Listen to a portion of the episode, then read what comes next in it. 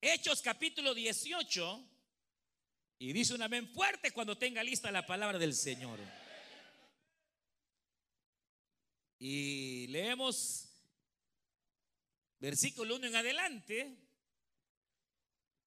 Y dice la palabra del Señor, después de estas cosas, eh, Pablo salió de Atenas y fue a Corintio.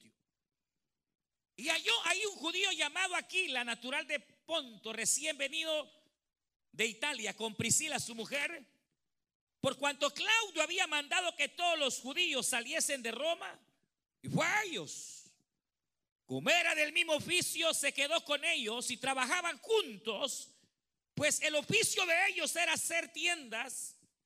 Y discutía Pablo en las sinagogas todos los días de reposo y persuadía a judíos y a griegos. Y cuando Silas y Timoteo vinieron de Macedonia, Pablo estaba entregado por entero a la predicación de la palabra, testificando a los judíos que Jesús es el Cristo. Vamos a leer verso 24. Llegó entonces a Éfeso un judío llamado Apolos, natural de Alejandría, y varón elocuente, poderoso en las escrituras. Este había sido instruido en el camino del Señor y siendo de espíritu fervoroso, hablaba y enseñaba diligentemente lo concerniente al Señor, aunque solamente conocía el bautismo de Juan. Y comenzó a hablar con denuedo en la sinagoga. Pero cuando lo oyeron Priscila y Aquilas, le tomaron aparte y le expusieron más exactamente el camino de Dios. Y queriendo él pasar a Acaya, los hermanos le animaron y escribieron a los discípulos que le recibiesen. Y llegado él allá, fue de gran provecho a los que por la gracia habían creído. Porque con gran vehemencia refutaba públicamente a los judíos, demostrando por las escrituras que Jesús era el Cristo. Gloria a Dios. Vamos a orar, cierre sus ojos y vamos a, a pedir al Señor que tenga misericordia, que nos hable. Y vamos a orar, cierre sus ojos. Y le decimos al Señor, buen Dios y Padre nuestro que estás en los cielos, te damos gracias porque nos permite venir delante de ti en esta hermosa tarde. Gracias Señor por tu pueblo, por cada hermana, cada hermano, Señor, cada amigo, cada amiga. Y ahora que hemos llegado hasta este lugar, queremos rogarte que nos hables, Señor. Queremos pedirte que tu palabra pueda alimentar nuestra vida, Señor. Y a través de ella puedas tú obrar en nosotros. Espíritu de gracia, abre nuestro entendimiento. Ayúdanos, Señor, a que tu palabra viva pueda operar, Señor, en nuestras almas. En el nombre de Cristo reprendemos todo estorbo, Señor, todo pensamiento contrario. Limpiamos los aires en el nombre de Jesús de Nazaret. Y te rogamos que tu palabra no vuelva vacía, Señor Ponemos también cada petición de aquellos que han enviado sus notas hasta este púlpito. Rogamos por la vida de María Esther, Señor. Rogamos que tú extiendas manto de sanidad sobre ella. En el nombre de Cristo, Señor, donde esté, lleva sanidad. Rogamos también, Señor, por Liliana Torres. Oh Dios amado, que ella pueda recibir contestación, Señor que tú abras las puertas en favor de tu hija. En el nombre de Cristo Jesús de Nazaret. Señor, cada vida que haya, Señor, en medio nuestro necesitada, te rogamos que tú seas fortaleciendo, sanando, operando, Señor, favores y misericordias. En el nombre de Cristo Jesús de Nazaret. Y habla nuestras vidas, Señor. Y a ti damos honor, gloria y alabanza. Amén, Señor Jesús. Y amén, gloria a Dios. Pueden tomar sus asientos. Y quiero eh, rogarle que preste atención al pensamiento que el Señor ha puesto precisamente eh, en mi corazón y que lo hallo en alguna manera reflejado en esta, en esta porción que nos narra parte de lo que fue el tercer viaje misionero del apóstol Pablo, quien llegando precisamente a las regiones de Éfeso, dice la escritura que se encuentra a Priscila y Aquila, su matrimonio que resultó ser de mucho beneficio para el apóstol Pablo, quien, usted recuerda, pues eh, va por orden del Espíritu Santo ciudad tras ciudad, eh, predicando el Evangelio, anunciando las buenas noticias.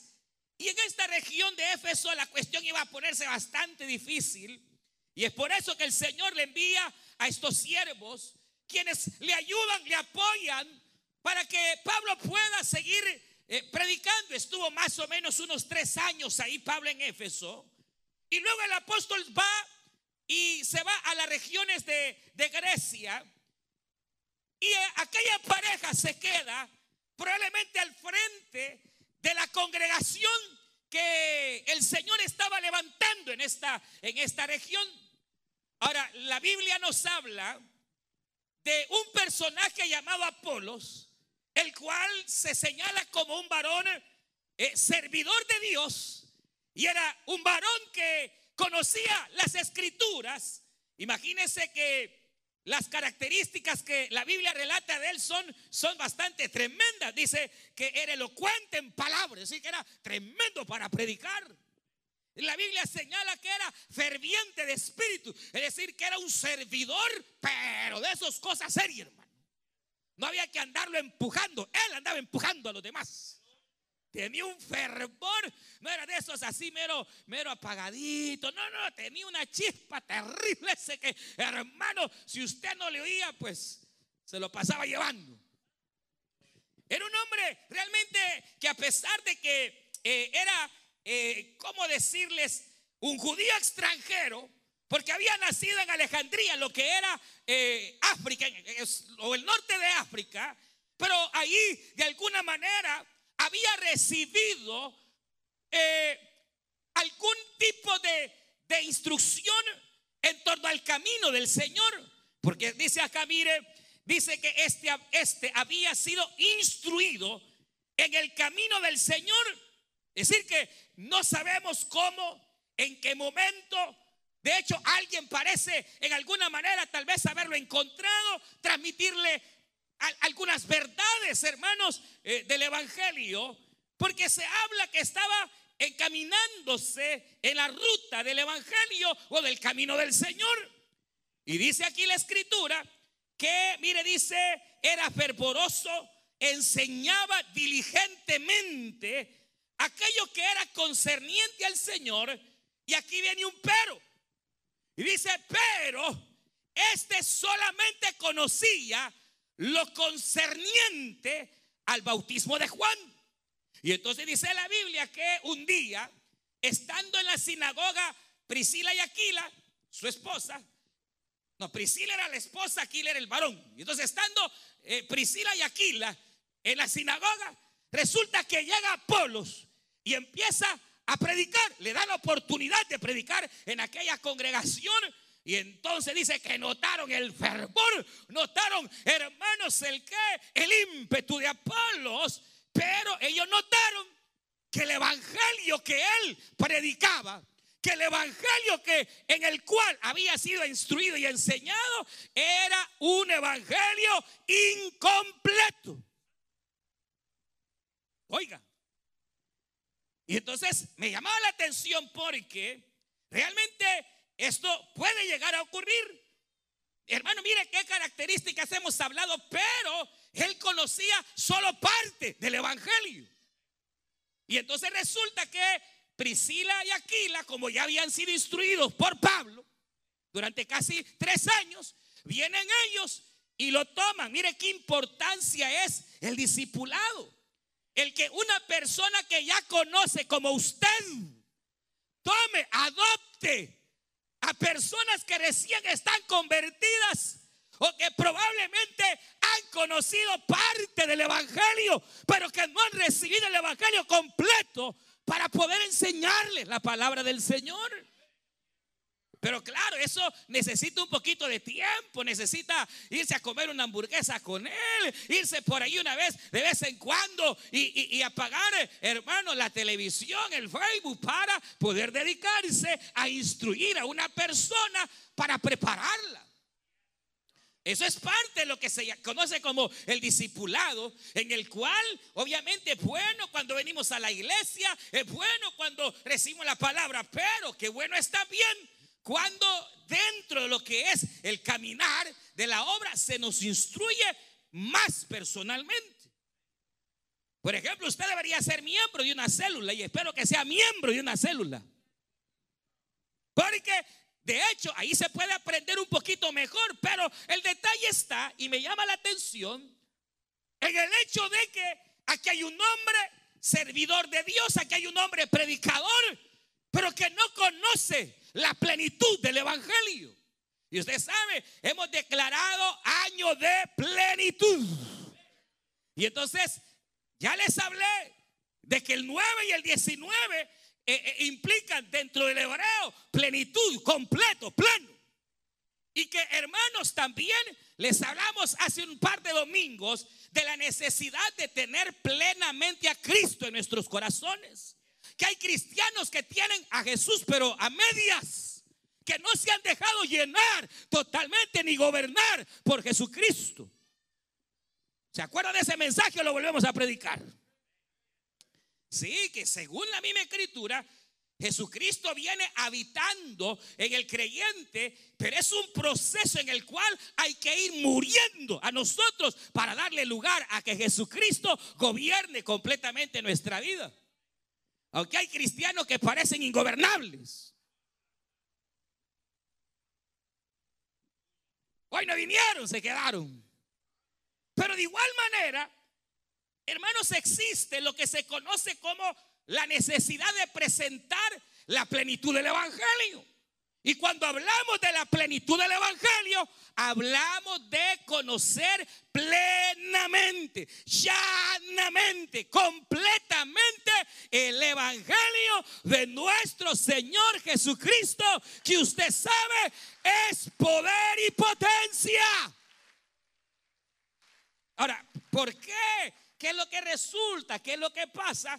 Que hermanos, realmente resulta que al igual que en este caso, eh, por ejemplo, hay congregaciones, hay iglesias que sí son cristianas, pero que comienzan a hacer un sobreénfasis en algún área del Evangelio y comienzan a olvidarse de otras áreas.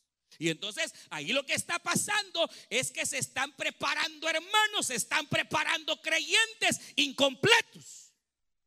Y eso es lo que ocurre con las eh, derivaciones que hay en cuanto a la doctrina del Evangelio. Porque de repente, hermanos, hay, obviamente hay sectas, y hay sectas, hermanos, y, y no hablo precisamente de aquellas sectas, sino de iglesias donde se hace un sobreénfasis en solamente una verdad del Evangelio o una área del Evangelio y no se nos presenta el Evangelio completo y pleno como debe de ser. En el caso de Apolos, él conocía parte del, del, camino, él había sido instruido en parte del camino, pero le hacía falta ser complementado. Yo le, yo le, yo no sé, pero, pero ¿usted cree que, que usted ha recibido el Evangelio completo? Qué bueno que no conteste, bueno. Porque realmente habría que reevaluar. Porque resulta que cuando un creyente ha sido instruido plenamente en el Evangelio, completamente, y no a medias, sino eh, al Evangelio en su totalidad, Resulta que se dan los frutos que aquí se dieron, en los cuales Apolo, después, eh, mire, mire, mire qué, tremendo. Solo quiero rapidito un paréntesis. Hermano, mire qué espíritu más eh, hermoso, tremendo de este Apolos, que siendo un gran predicador, un hombre con ímpetu, un servidor, hermano chispudo. Resulta que dos hermanitos por ahí le dicen, mira, estás incompleto. Te hace falta un poquito. No, yo le he puesto que nos dicen a nosotros, Dios cuarto, hermano.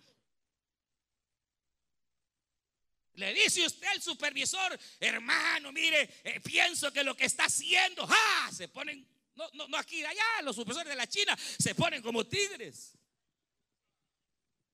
Eh, eh, cuando uno a veces pretende corregir a una persona, ay hermano. Pero qué humildad de este hombre que acepta la corrección. ¿Usted acepta la corrección? ¿De verdad? Cuando lo corrige el marido, hermano, pues, tranquilas. O hombres, cuando te corrige la mujer, te quedas tranquilo. O levantas el pecho. No nos gusta ser corregidos. Ahora, imagínese este que ya había recibido el evangelio completo y ya era un hombre humilde. Grado que cuando aquella pareja lo agarra, él no dijo, no, no se creyó un sabelo todo. No, no, no. Él con humildad aceptó y dijo, ah, estoy haciendo algo mal. Ah, ayúdenme. Estoy, en esto estoy errado. Ah, ayúdenme. Por eso cuando lo agarraron como hijo, hermano Priscila y Aquila, la Biblia dice que este hombre llegó a entender el evangelio completo y lo mandan a la iglesia de Corintios. Y cuando llegó, la Biblia dice que fue de gran bendición para la iglesia. Aleluya. Imagínense que es tremendo y a veces necesitamos, un paréntesis, ser corregidos. Usted no lo sabe todo. No, usted necesita, yo necesito ser corregido, hermano. Usted también. Usted si usted se quiere saberlo todo, Arrepiéntase hoy y reconcíliese con el Señor, aleluya. Porque cuando uno cree que ya sabe, deja de crecer y se queda enano. Pero si usted sabe que necesita y que cualquier hermano, por muy sencillo, puede venir a darle una cátedra de vida cristiana, y usted le dice, sí, es cierto, hermano, en esto estoy fallando. Gracias, hermana. Gracias, hermano. Qué lindo. Porque entonces en usted el Señor se va a glorificar y usted va a crecer en bendición como este gran hombre del Señor. Pero, una vez más volviendo, yo le digo, es necesario, hermanos, centrarnos y conocer la plenitud del Evangelio. Ahora, cuando hablo de la plenitud del Evangelio, hay siete elementos, yo por lo menos encuentro siete elementos que nos hacen contemplar el Evangelio en toda su plenitud. Y entonces, la primera de ellos, lo primero, lo básico, lo esencial, jamás olvide que el Evangelio de la plenitud está basado en la gracia. Si a usted no le predican un evangelio de la gracia, usted está recibiendo un evangelio incompleto.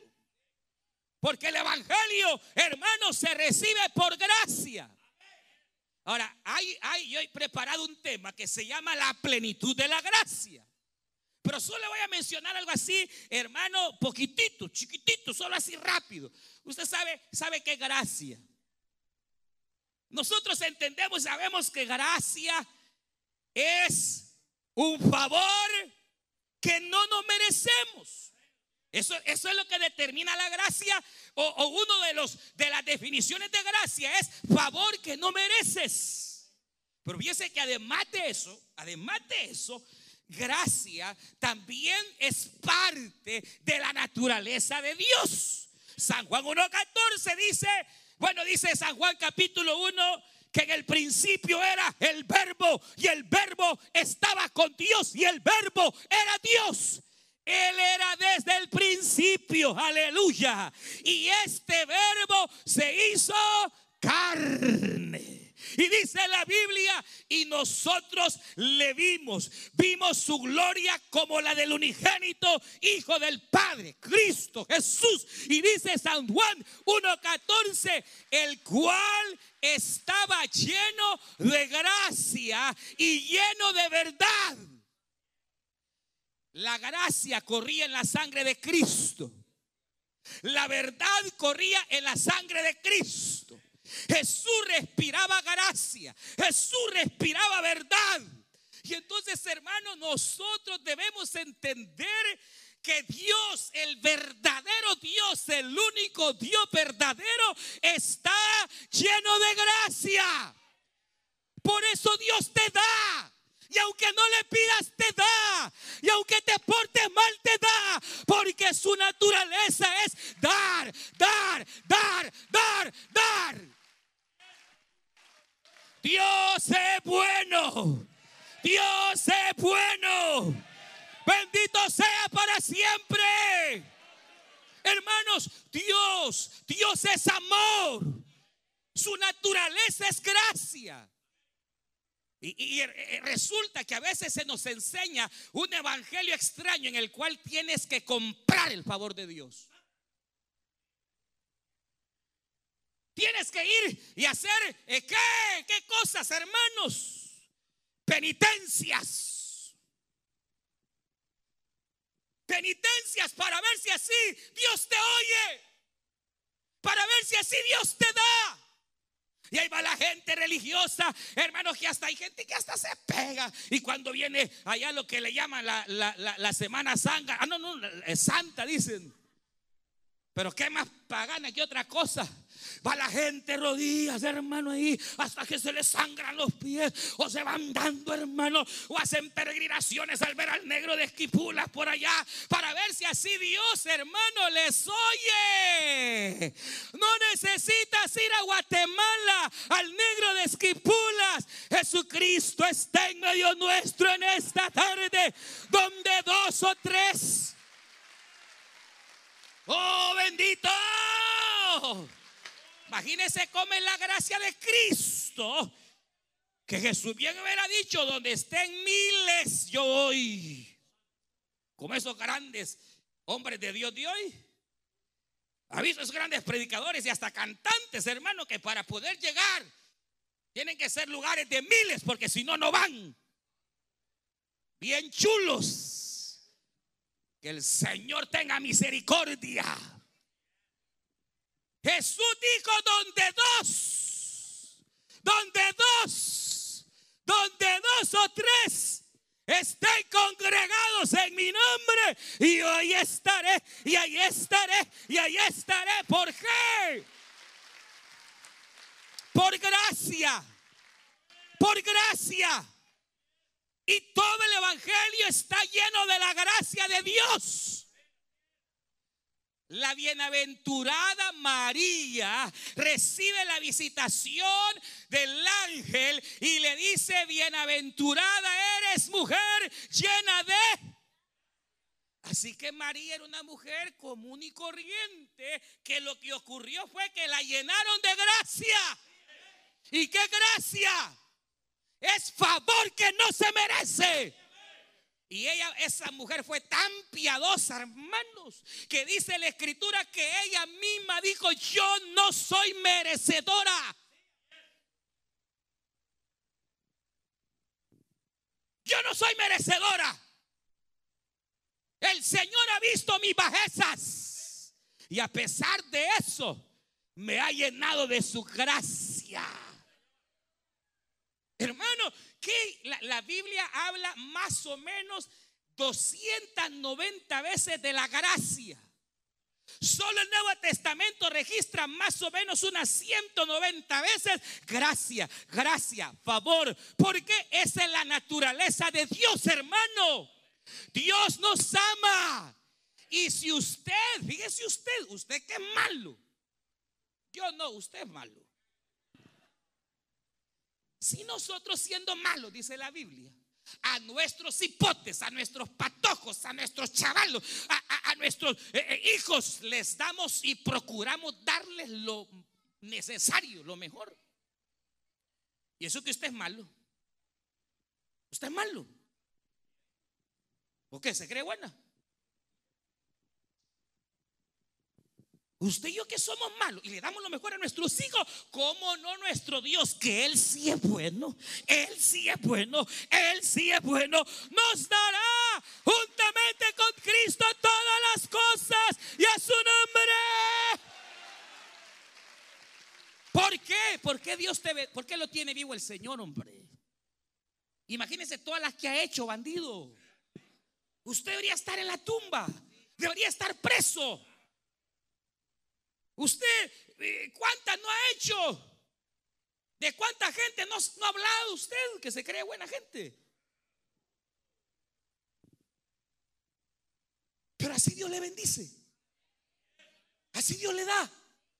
Y le da de comer. Y le da trabajo. Y hasta salud le da. ¿Por qué? Porque Jehová es bueno y para siempre su misericordia. De tal manera que la salvación no es por obra, es por gracia. Si a usted en la iglesia, donde quizás si usted ya venía cristiano o viene de otra iglesia acá y le enseñaron que usted está luchando para su salvación, usted estaba en una iglesia del evangelio incompleto.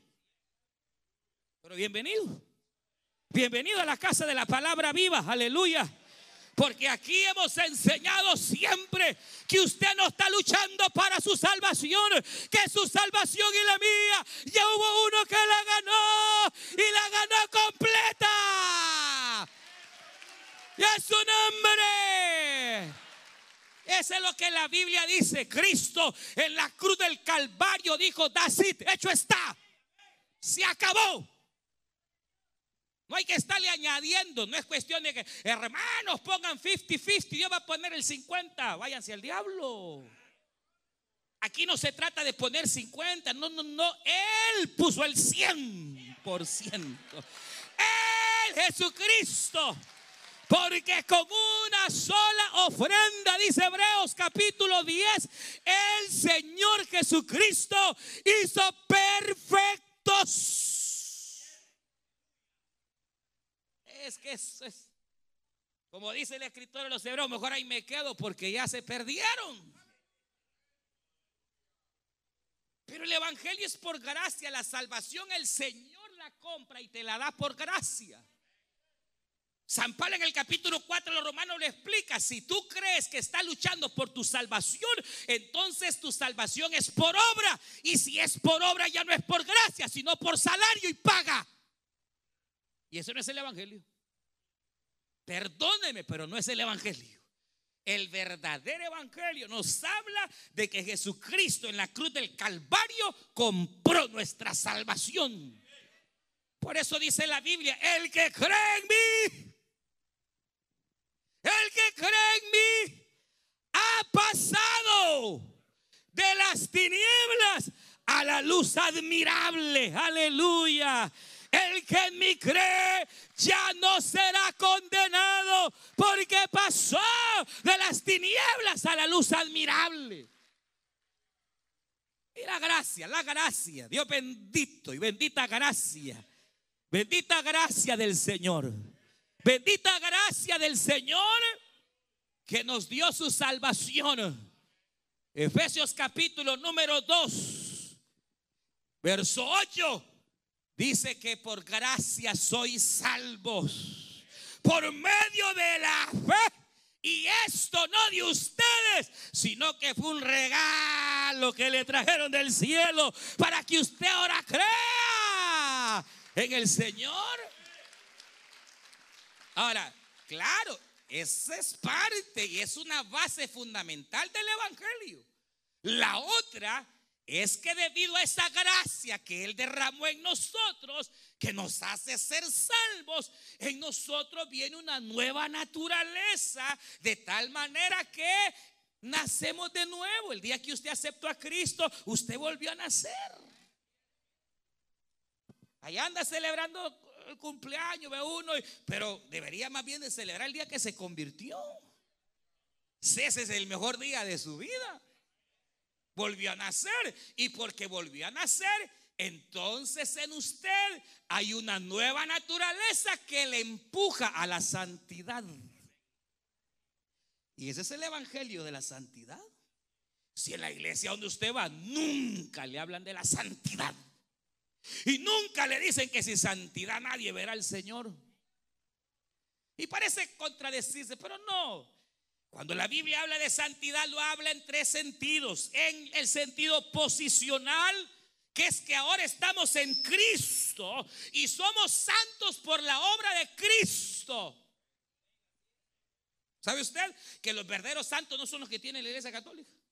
Y algunos de ellos tal vez hayan sido buenas personas, no sé, ¿verdad?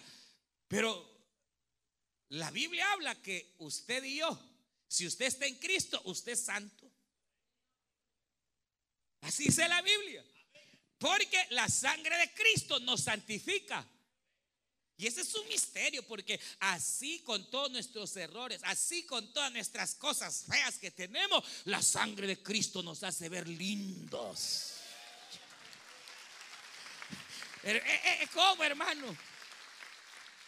Por eso hoy tú eres hija de Dios, eres hijo de Dios.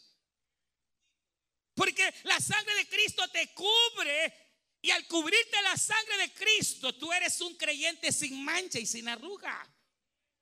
Y esa es la salvación. Pero existe la otra santidad que como hemos nacido de nuevo, nos llama a una santidad progresiva, que es donde yo voy luchando. Porque si usted dice que es cristiano, es cristiano, que usted ha dado la gracia de Cristo, pero no lucha contra el pecado y se deja dominar por la carne, y se deja llevar por su mal carácter. Porque, mire, todos tenemos mal carácter, algunos más que otros, pero, pero tenemos las nuestras. Y usted no diga que no. Y usted va a decir, mira yo, pero yo ni culpa tengo de haber nacido con ese carácter. Y es cierto, usted no tiene culpa de haber nacido igualito a su abuelo. Pobrecita usted que heredó el carácter de su abuela. ¿Y en eso qué podemos hacer? No podemos hacer nada, pero sí somos responsables de cómo dominar ese carácter. Porque en el evangelio que yo mire, yo así soy, así nací y así voy a morir, no eres cristiana. Porque si de verdad has nacido de nuevo, tú vas a estar en una lucha. Y es una lucha constante hasta el día en que te mueres en donde sabes que has estado luchando, que cuando has fallado no estás tranquila ni tranquilo porque sabes que has desobedecido y aunque vengas al culto y alabes, sabes que estás mal y esa lucha donde está el bien y el mal es la que nos hace ir progresando, es la que nos hace ver que en verdad somos hijos de Dios, que vamos en el progreso, que hay una santidad. Hermano, el Evangelio de la Gracia es uno, e, e, es parte del Evangelio completo y el otro es, la otra parte es la santidad o el Evangelio de la santidad. Si a usted le han enseñado, mira, si vos lo que necesitas es recibir a Cristo, y no importa, no importa seguir con la otra mujer, eh, no importa que vayas a la iglesia y después salvar, ya eres salvo, lo están engañando. Porque la gracia, si usted ya la recibió, se va a evidenciar en sus frutos. Cristo dijo, por los frutos lo conoceréis. Y entonces, hermano, ¿qué ocurre? Que el verdadero cristiano va en una lucha. Donde hay cosas, hermanos, que, que fallamos, pero que estamos luchando por querer ser mejores. ¿Cuántos están en esa batalla? ¿Cuántos estamos en, en esa lucha, hermano? Buscar la santidad y ojo, que uno de los problemas más grandes que hay en muchas iglesias es que la santidad creen que es la ropa, va chulada. Es un error carrafal de muchas iglesias donde creen que la santidad es la ropa. Se fueron.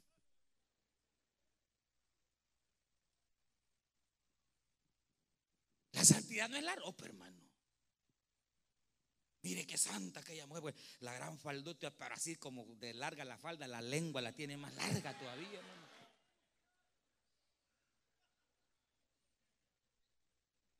Qué santo ese varón, mire, que anda bien traigadito, pero en la mujer hasta le, en la casa hasta le pega a la mujer, mire qué varón más santo.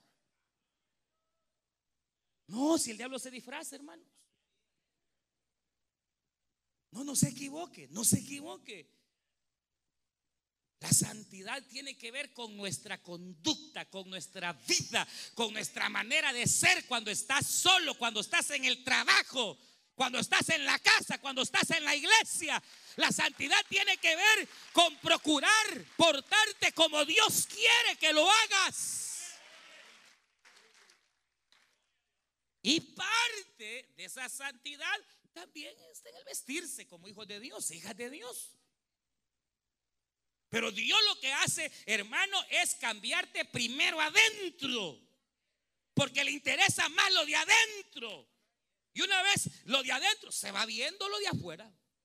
Pero muchas iglesias trabajan al revés. Lo quieren componer a uno primero de afuera. Vaya hermanito, ya aceptó. Y tal vez el hermano me ha andado en el mundo, tal vez está con aritos, peludos. Va, venga hacia la barbería. ¿Y? Le vamos a volar el pelo. ¿Y por qué? Porque usted no puede dar ese pelo. ¿Y por qué? Ah, porque es hijo de Dios. Ah, de veras. Qué diferente es cuando el Espíritu Santo está orando en él. Y él siente, ella siente, de ella nace, del Espíritu nace. Y él solito se va sin que le digan. Aleluya. Por eso las iglesias están atestados de gente hipócrita, hermanos. Sí. Por fuera aparentamos una cosa, pero adentro. Que Dios nos ayude. Pero fíjense que parte de la gracia, le voy a contar esto, que parte de la gracia implica que aquellas cosas que a nosotros nos es difícil la gracia te dé el poder para que lo que no puedes dejar y lo que no puedes, hermanos, cambiar, la gracia de Dios en ti sí te va a cambiar, sí te hará nueva criatura, sí te hará buscar la santidad, sí te hará ir encaminando bajo la voluntad del Señor. No lo veo muy contento. Pero es que el Evangelio tenemos que vivirlo. Mire, y dicho es paso, esa es otra parte del Evangelio.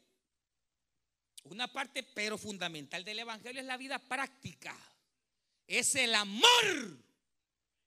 Es el Evangelio del amor. Que si tú dices que amas a Dios y no puedes perdonar a tu hermano, estás en la calle.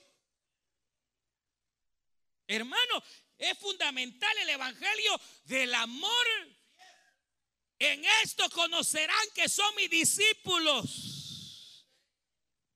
En que os amáis. Y entonces Santiago dice esto, mire, ¿cuál es la verdadera religión? Pregunta la gente. Y Santiago dice, ¿quieren saber cuál es la verdadera religión?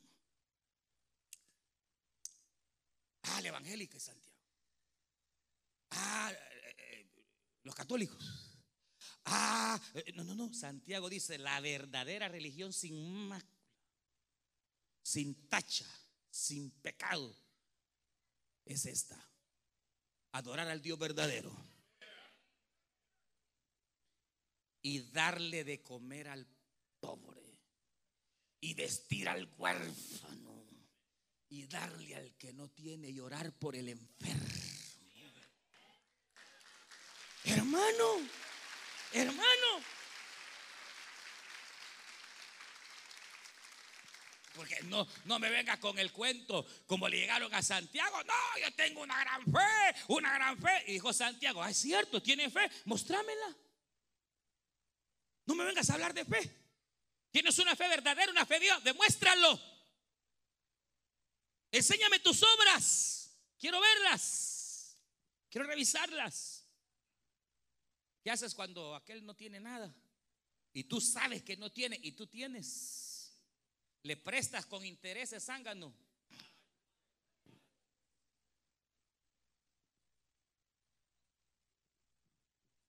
O le da. ¿Qué hace? Cuando se da cuenta que aquella hermana está recién operada. Ah, eh, ahí voy a por usted y ni ora. O va y le lleva una sopita, unas verduritas. Aleluya. ¿Qué hace cuando aquel hermano allá anda todo quebrado y, y abatido? ¿Se lo termina de quebrar? ¿Qué hace? Pero el Evangelio completo, verdadero, tiene mucho que ver con las obras también. No para que usted se salve, usted es salvo. Pero las buenas obras dan testimonio que en verdad estamos en la religión verdadera, que en verdad adoramos al Dios verdadero y que en verdad el Dios verdadero está haciendo una obra en nuestra vida. Entonces, el Evangelio de la Gracia que aunque no nos merecemos, Dios nos da, nos salva, nos bendice y que no podemos comprar los favores de Dios, sino que Él lo va a dar. Aleluya. Porque Él quiere darte. Es cierto, no te lo mereces, pero Él te ama y te lo va a dar. Yo no sé qué lío anda esta noche, yo no sé qué situación tú andas cargando, pero mi Biblia dice, pide y se te dará. Clama a mí y yo te responderé, ha dicho el Señor. Segundo, el evangelio completo es el evangelio que te va a hablar de la santidad.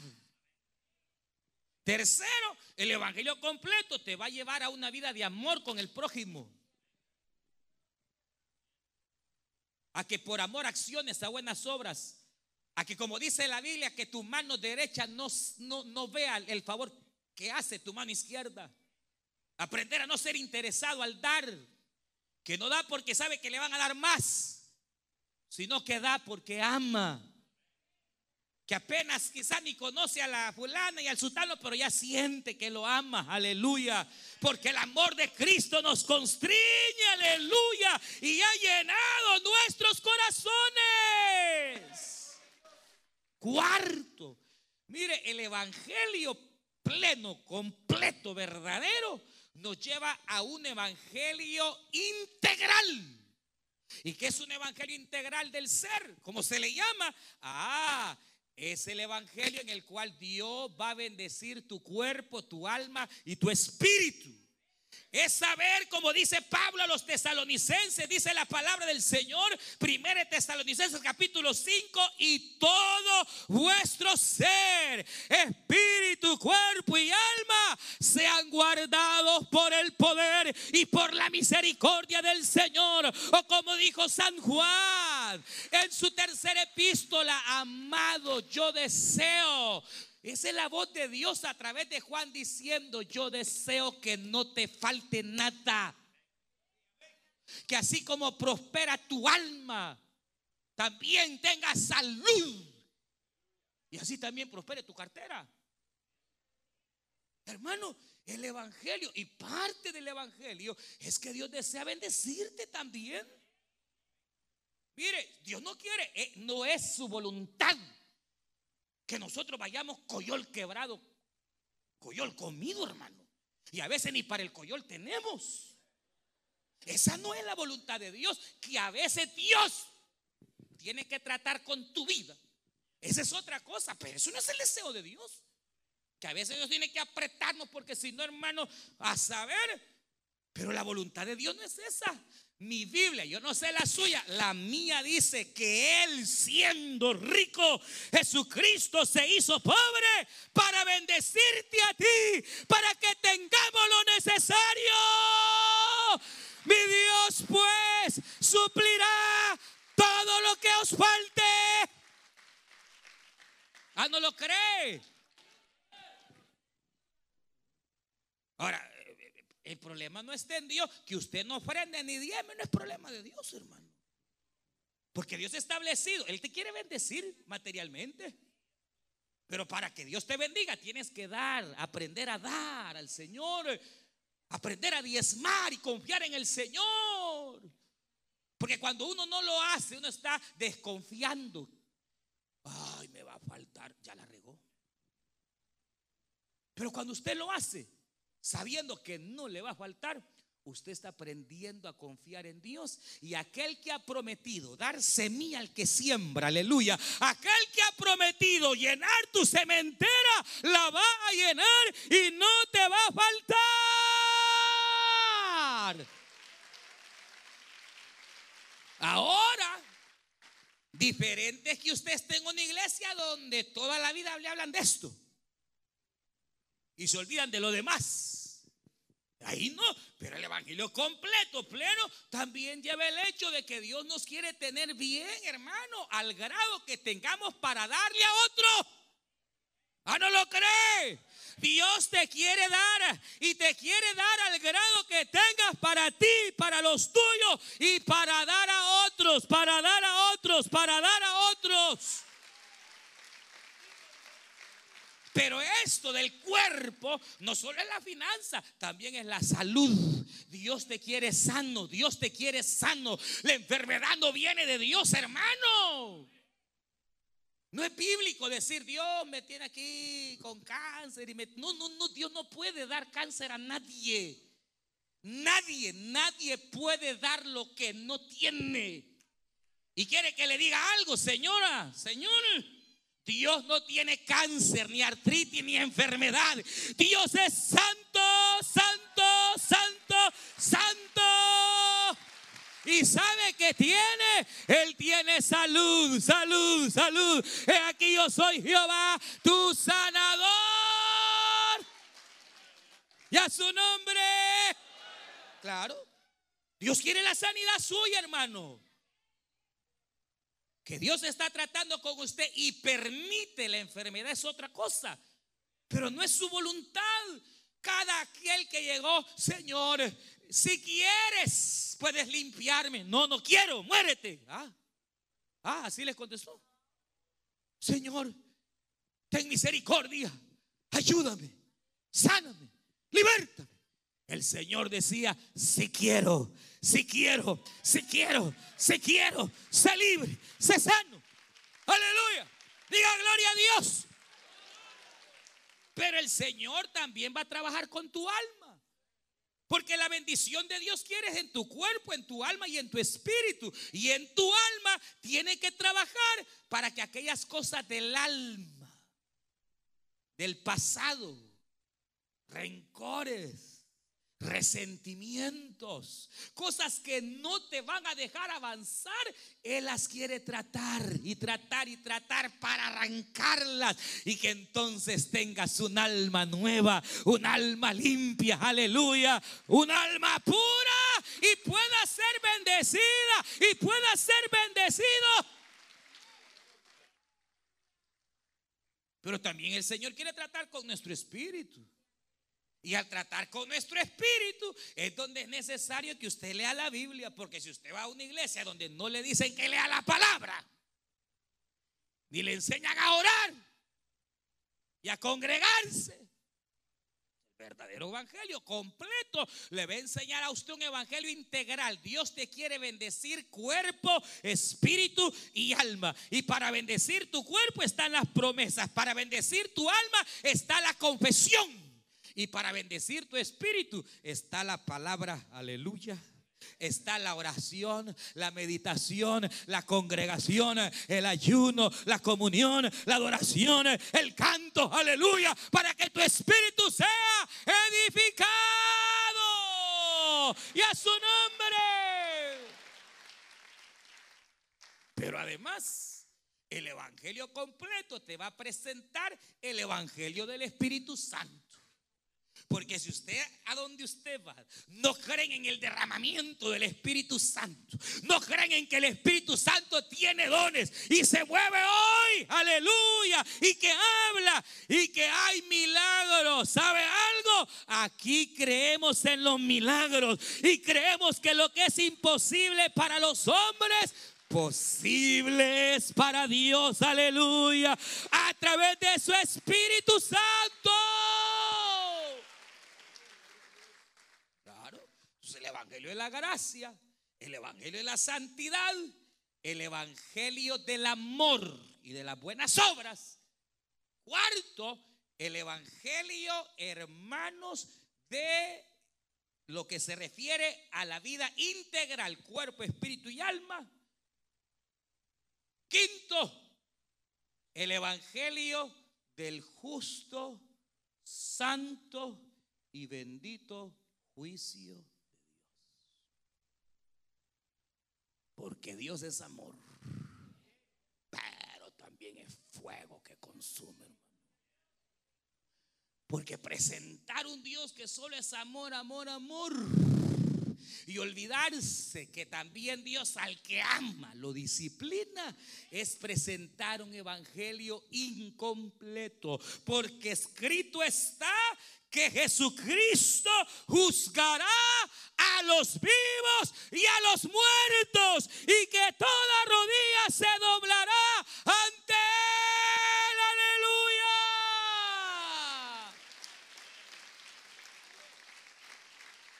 Hermano, Dios dice la Biblia que traerá a juicio toda obra. Usted se puede esconder del hombre. Usted se puede esconder de la mujer. Tú te puedes esconder de tus padres. Puede usted esconderse de sus hijos, pero no se puede esconder del ojo de Dios que todo lo ve. Y toda obra, oiga bien, toda obra, la cual nosotros no hayamos confesado y de la cual no nos hayamos arrepentido, vendrá juicio delante de Dios. ¿Pudo usted haber vivido aquí? Y burlarse de las autoridades terrenales. Y se pudo haber muerto con una gran sonrisa. Me burlé, la hice, pero llegará el día en que los muertos se levantarán. Y delante del gran trono blanco, grandes y pequeños, ricos y pobres, se postrarán delante del gran juez y le rendirán cuentas. Y si usted quiere evitar el gran juicio del gran trono blanco, hoy usted puede venir a Jesucristo. Quien es fiel para perdonar. Aleluya. Sexto, el Evangelio del Espíritu. Y por último, con lo cual termino. El Evangelio quedaría incompleto si a usted no le enseñan que aquí en la tierra usted y yo solo vamos de paso. Que si somos de Cristo, tenemos que aprender a tener nuestra mirada no en las cosas terrenales. Porque todo lo terrenal perecerá. Nuestra mirada y nuestra morada está en la eternidad.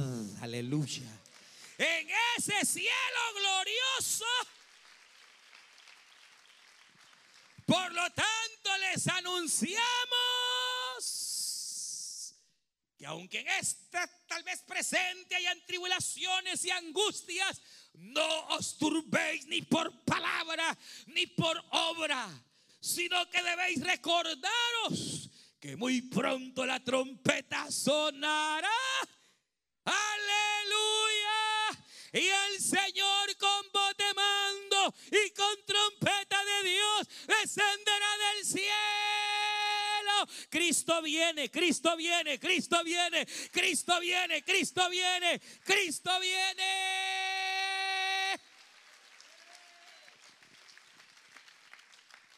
Porque si usted ha estado en una iglesia donde nunca le dicen que Cristo va a venir, en la calle. Si donde usted se congrega, nunca le enseñan que aquí usted va de paso y que nuestra verdadera morada es ahí arriba. Usted no tiene el evangelio completo. El evangelio completo está en la gracia. El evangelio completo está en la santidad.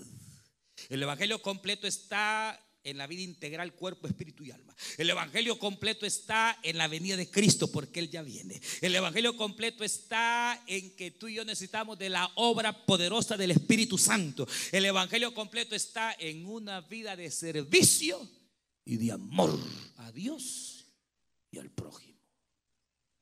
Así instruyeron a Apolo. Y Apolo se fue y comenzó a vivir una vida de bendición. Póngase en pie. Vamos a orar. Esta es la plenitud del Evangelio. El Espíritu Santo está en nuestro. Él quiere bendecir tu cuerpo, tu alma, tu espíritu. Si estás aquí es por gracia. Y Dios quiere empujarte a vivir en una vida de santidad. Que comience en una vida y una transformación interna. Y que termine en una transformación externa.